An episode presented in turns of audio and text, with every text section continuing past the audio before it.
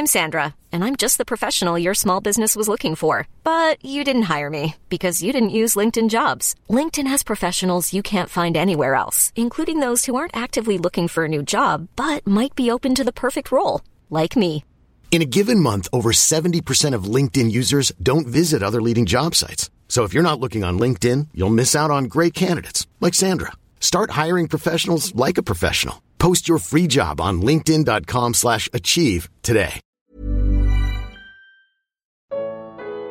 Como ficará o mundo depois do arrebatamento? Segunda parte. Comentário de Mari Persona. Tem um, tem um versículo até em Efésios, capítulo 1, versículo 9, descobrindo-nos o mistério da sua vontade, segundo o seu beneplácito que propusera em si mesmo, de tornar a congregar em Cristo, etc, etc. Não está falando do assunto propriamente dito. Mas aqui está mostrando como o Senhor, como Deus foi, como Deus foi benigno para conosco em descobrir o mistério da sua vontade. E ele, e ele nos revelou muitas coisas que nós não saberíamos, a não ser se fosse, que, que fosse pela vontade dele. Agora, quando nós pensamos que um dia, um dia, o Pai enviou seu Filho ao mundo para ser humano, para nascer como uma criança, e ele guardou essa criança que tinha todas as hostes malignas contra ela. José e Maria precisaram fugir para o Egito. Herodes mandou matar todos os meninos da idade do, do, Senhor Jesus ainda, né? Lá no tempo de Moisés, de Noé, de Moisés, aliás, nós vemos também que Satanás deve ter achado que ali aquele era o libertador, mandou matar as crianças, os meninos também. Em tudo isso, Deus cuidou. Deus cuidou dos, dos filhos dos hebreus no tempo do Egito. Deus cuidou de, de Jesus, menino quando ele veio ao mundo. Ele cuidou de tudo. Ele vai cuidar também, se os filhos ficarem aqui, os seus filhos forem no arrebatamento, ele vai cuidar. Uh, não foi revelado isso na Bíblia para nós. Nós temos alguns indícios, mas não precisamos nos desesperar com isso. Porque se eles ficarem aqui, eles ficarão tão bem cuidados quanto estão debaixo das nossas asas. Ou, ou a gente acha que pode cuidar melhor dos nossos filhos do que o próprio Senhor? Não, nenhum de nós pode. Puxa, eu fui arrebatado, não, não, trouxe meus filhos comigo, como é que vai fazer minhas criancinhas, meu bebezinho? Ele vai cuidar. Ele vai. Uma, uma das coisas que a gente tem que entender que aquele que não poupou o seu próprio filho, como não nos dará com ele todas as coisas? Veja o que, o que ele fez. O Senhor Jesus veio aqui ser homem, participar de todas as coisas que nós participamos. Eu estava vendo um exemplo interessante, né? Que quando tem alguma enchente, acontece uma enchente, agora no final do ano tem muito disso, tem enchentes, né? Aí todo mundo espera o quê? Espera que o presidente do país pegue o seu avião presidencial ou helicóptero presidencial e sobrevoe as áreas atingidas. E ai do presidente se ele não fizer isso. No dia seguinte está no jornal. O presidente nem ligou lá para enchente, para não sei o quê, nem, nem sobrevoou as áreas, porque é obrigação do presidente sobrevoar. Isso é praxe já. Toda vez que acontece uma tragédia, o presidente sobrevoa no seu avião com ar-condicionado as áreas inundadas. Não é? Agora pensa assim: o nosso presidente, ele não sobrevoou o mundo, ele desceu ao mundo. Ele desceu, ele pôs o pé na lama. Ele desceu ao mundo que estava sofrendo uma enchente de pecado. Ele desceu aqui. E ele desceu, ele experimentou tudo isso. Então não, não existe, não pode existir no coração de um crente um grama sequer de dúvida quanto ao cuidado do Senhor para consigo e para com os seus. A nossa atitude, a nossa atitude tem que ser a de Abacuque, né? Abacuque é lindo, aquele versículo uh, no final do livro de Abacuque, no capítulo no capítulo 3, é 3, né? Capítulo 3. Ele fala assim, versículo 16: Ouvindo eu, o meu ventre se comoveu, a sua voz tremer nos meus lábios, entrou podridão nos meus ossos, e estremeci dentro de mim. No dia da angústia descansarei, quando subir contra o povo que invadirá com suas tropas. Porque ainda que a figueira não floresça, nem haja fruto na vide, ainda que decepcione o produto da oliveira, e os campos não produzam mantimentos, ainda que as ovelhas da malhada sejam arrebatadas e nos currais não haja gado. Todavia eu me alegrarei no Senhor, exultarei no Deus da minha salvação. O Senhor Deus é a minha força, e fará os meus pés como o das servas, e me fará andar sobre as minhas alturas. Então, a, mesmo que a coisa tenha ido toda para o brejo, literalmente, né? Aqui a, a vaca de Abacuque foi para o brejo. E o que ele está falando? Está reclamando da vaca? Não, pelo contrário, ainda que está tudo ruim, me alegrarei no Senhor, exultarei no Senhor, no Deus da minha salvação. Esse é o sentimento do cristão. Porque nós, nós não temos o controle, gente. Nós não temos o controle das coisas. É uma falsa impressão que é a gente que controla. Porque quando aconteceu a Segunda Guerra Mundial, os nazistas invadiam lá os bairros dos judeus, os guetos judeus, e catava todo mundo, enfiava num trem, separava as crianças dos adultos, ia tudo por campo de consideração. Iam morrer lá, né? Iam morrer. Mas até hoje você tem crianças, estão velhinhos agora, que se safaram, que, que foram salvas daquilo. Como que umas foram uh, sobreviveram, outras não? Deus sabe. Só Deus sabe disso. Só, eh, tudo está nas mãos dele. Tu, não, não, não, acontece nada sem estar nas mãos do Senhor. Então isso, isso, a gente descansa nisso, viu? Eu acho que muitas mães ficam muito felizes, né, quando às vezes escrevem que perderam um filho. Eu respondo, falo, olha, você não perdeu um filho, uma criança pequena, né? Na realidade, ele está com o Senhor. Por que, que você acha que seria melhor o seu cuidado do que o cuidado que ele está recebendo agora do Senhor no céu? Você acha que você consegue cuidar melhor dele do que o Senhor? Não. Então, tá aí.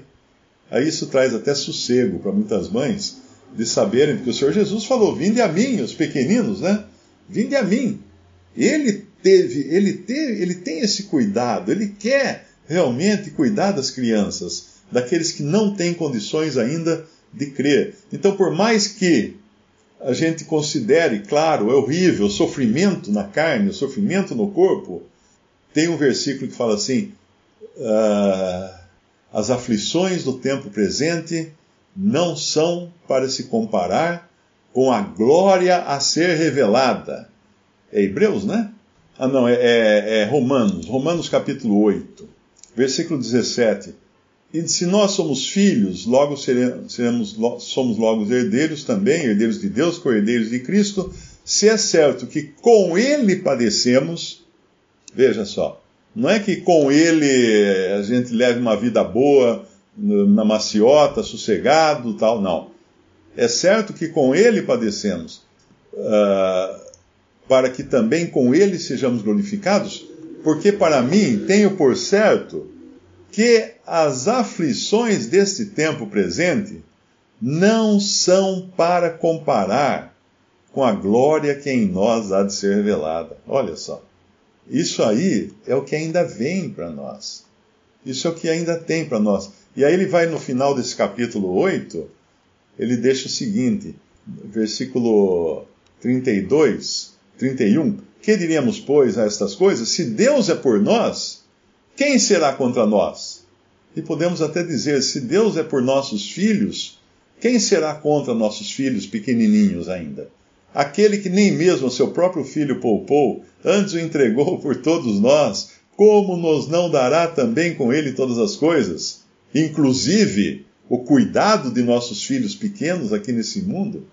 Quem intentará acusação contra os escolhidos de Deus? É Deus quem os justifica. Quem é que condena? Pois é Cristo quem morreu, ou antes quem ressuscitou dentre os mortos, o qual está à direita de Deus e também intercede por nós. Quem nos separará do amor de Cristo? A tribulação, ou a angústia, ou a perseguição, ou a fome, ou a nudez, ou o perigo, ou a espada? Como está escrito, por amor de ti, somos entregues à morte todo dia.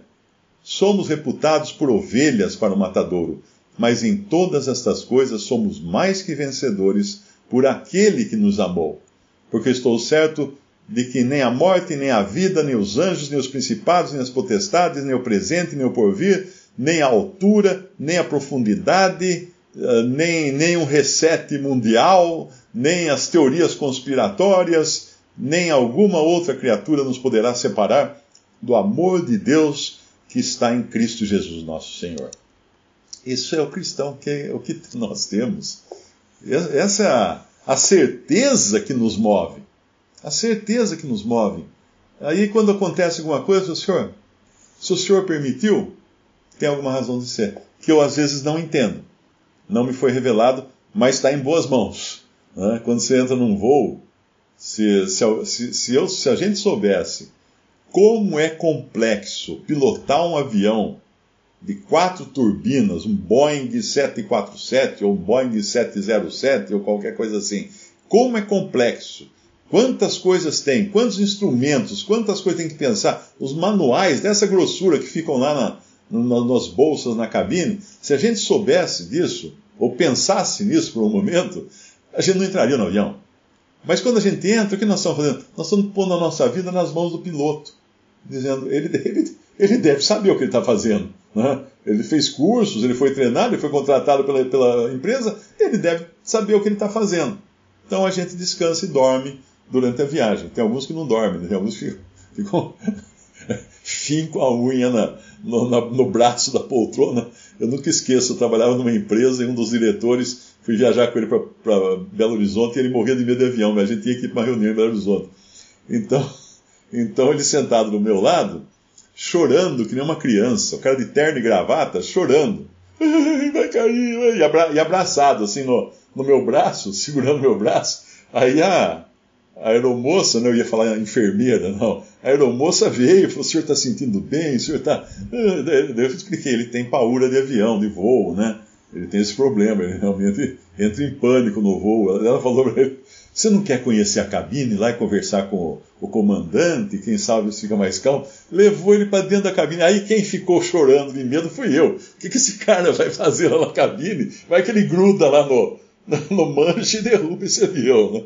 Então tem gente que morre de medo de avião. Mas o, o, o passageiro está confiando naquele piloto. E nós estamos, como cristãos, confiando no piloto, no grande piloto, no maior de todos os pilotos, que está dirigindo todas as coisas. Essa, esse cenário todo, esse teatro que está se armando nesse mundo agora, coronavírus, as nações aí, e um quer tomar o lugar do outro, o outro quer vacinar, o outro não quer vacinar, eh, um quer. Toda essa confusão. Tem um diretor para essa peça. E esse diretor é diretor até do diabo, até de Satanás. Porque se Deus permitiu que Satanás agisse nesse mundo, trouxesse o pecado para esse mundo, tentasse Eva, se Deus permitiu que Eva caísse, se Deus permitiu que todos esses milhares de anos de história da humanidade, com tanta desgraça, com tanta morte, tanta dor, isso tudo não é para comparar com o que ele tem preparado no final, para a glória do seu filho. E é a glória de um, não de um que ficou lá no céu, no bem bom, só olhando para a terra, sobrevoando a terra. Não. É um filho que veio aqui pisar na lama e ser humano como nós somos humanos, que teve que aprender a obedecer e sofreu. Sofreu como ninguém jamais sofreu. Porque na cruz ele levou sobre si os nossos pecados e ali ele sofreu o juízo, o terrível, em três horas de, três horas de trevas.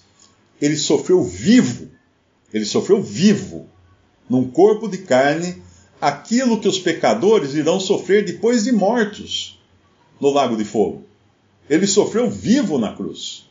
Ali o juízo caiu sobre ele na cruz, com ele vivo, até ele entregar sua vida e morrer. Esse foi um. Então não tem, não tem o que comparar, ele sabe o que é sofrer. Ele sabe o que é sofrer. Então nós podemos descansar, entregar nas mãos dele nossa vida e a vida dos nossos filhos também. O que, o que, ele, deixa, o que ele permitir que aconteça com nossos filhos vai ser o melhor no critério dele, que é sempre o melhor critério, não o nosso. Às vezes o que, às vezes o que pode lançar dúvidas são duas coisas, não é? Uma, o fato de o Senhor ter aparecido algumas vezes aqui nesse mundo na forma humana. Por exemplo, quando ele, ele almoça com Abrão, na, na frente da sua tenda, debaixo de, um, de uma árvore, ele, juntamente com dois anjos que também apareceram em forma humana, às vezes a gente pode errar, pensar erroneamente, né, que ele já fosse um ser humano antes. Não, ele é Deus e ele assumia a forma humana quando isso era necessário, assim como os anjos assumem a forma humana também. Tem esse poder de assumir a forma humana. Nós vemos até que Paulo fala dos ministros de Satanás que se transformam em ministros de justiça. Como isso? Eles assumem formas humanas também. Não, não é segredo nenhum que, que possa alguém achar que é um homem e, na verdade, é, é um anjo caído uh, em forma humana. Isso existe. Nós, nós também, uh, às vezes, também nos confunde o fato de a Bíblia usar linguagem figurada para falar de Deus. Por exemplo, a Bíblia fala que Israel é a menina dos olhos de Deus. Ah, então Deus tem olhos? Então ele tem pupila? Ele tem a íris? Deus tem isso? Não é bem assim. É que as coisas espirituais que nós de outra maneira não entenderíamos, a Bíblia precisa pegar o vocabulário humano para aplicar essas coisas. Então, a, mão de Deus caiu sobre ele. Puxa, mas que tamanho que deve ser essa mão de Deus para cair sobre alguém? Não é? Não é, é o sentido é figurado. Então, muitas, muitas passagens, o coração do Senhor, a gente pensa, ah, o coração, então tem sangue, está pulsando. Não é isso, é que Deus usa verdades do mundo material para nós enxergarmos uma realidade espiritual que de outra maneira nós não veríamos e nem entenderíamos. É o caso de Apocalipse, né? Toda a linguagem figurada do Apocalipse são de coisas que a gente não entenderia se fossem ditas o que são realmente. Por exemplo, você imagina o quê? Uma cavalaria no céu? Você vai começar a pensar, mas como é que esses cavalos voam? Tem asa? Não é? Como é que tem coroa na cabeça da, das pessoas lá? Tem que ter uma, uma siderúrgica para fabricar o metal, para depois fabricar a coroa. Como é que o Senhor Jesus vem com um cetro? Então esse cetro também tem que ser fabricado por um artesão. Tem forno no céu fabricando cetros e roupas brancas, todos. Imagina o tamanho da tecelagem que tem que ter no céu para vir de roupa. Então, se você começar a querer entender essas coisas, não pode. Porque Deus está usando elementos terrenos para representar realidades espirituais. Por isso que quando Paulo foi ao céu, ao terceiro céu, ele voltou. Se chegasse os irmãos de volta, e aí, Paulo, o que, que você viu lá? O que, que você escutou lá? Eu falei, cara, eu escutei coisas que não dá para repetir. Não tem como, não tem como repetir, porque são, é outra realidade, é um outro, um outro universo, uma outra coisa que nós não entenderíamos. Né? Tenta pedir para a formiga explicar como é que é o tráfego na cidade de São Paulo. ela não sabe, a não ser que passe um pneu em cima dela. Mas ela não tem, ela não tem visão daquilo, aquilo é muito grande para ela entender. Mas ele então veio só uma vez e veio como humano. Isso para nós deve bastar. É um lugar que o, o Espírito Santo toma uma forma, né? Eu lembrei agora. Uh, lá, em, é, lá em Mateus, em Lucas 3, fala assim: e o Espírito Santo desceu sobre ele em forma corpórea, como pomba. Mas é claro que ele não encarnou, uh, como no caso o Senhor Jesus encarnou como homem, mas ele tomou a forma como pomba, mas da mesma maneira como o Senhor Jesus tomava a forma de um homem quando ele vinha aqui no Antigo Testamento, mas ele não, não tinha encarnado.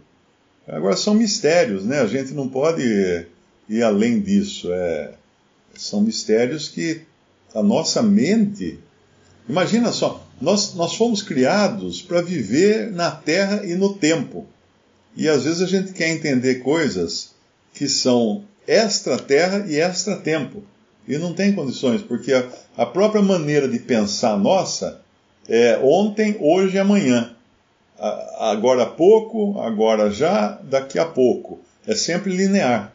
Nós temos um cérebro, ele funciona de maneira linear, e nós temos um, um cronômetro dentro de nós, um relógio que bate dentro de nós.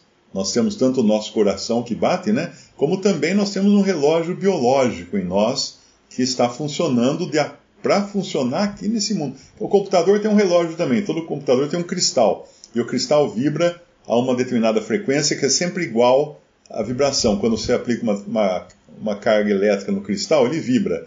Como essa vibração ela é sempre no mesmo compasso, todo computador, todo relógio eletrônico, todo equipamento eletrônico tem um, um cristal dentro batendo, batendo o compasso, batendo o tempo para funcionar.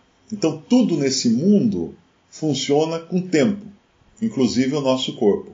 Agora, quando nós falamos das coisas que são extra extraterrestres, extra mundo, extra matéria, nós estamos falando de coisas que são sem tempo, não estão sujeitas ao tempo e não estão sujeitas à matéria. Mas tenha paciência que nós vamos saber o que é isso daqui a pouco. a qualquer momento nós vamos, vamos ser levados para essa outra realidade que é na presença do Senhor e aí a coisa vai ser totalmente diferente. Aí nós vamos entender muita coisa. Hoje vemos como espelho, vemos como por espelho, né? Mas aí nós, nós veremos como a realidade das coisas.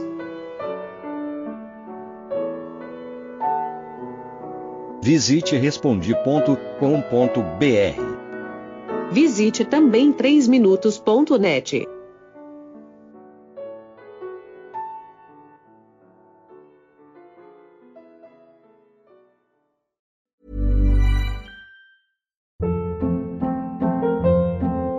Hold up. What was that? Boring. No flavor. That was as bad as those leftovers you ate all week. Kiki Palmer here, and it's time to say hello to something fresh and guilt-free. Hello Fresh. Jazz up dinner with pecan-crusted chicken or garlic butter shrimp scampi. Now that's music to my mouth. Hello Fresh. Let's get this dinner party started. Discover all the delicious possibilities at hellofresh.com.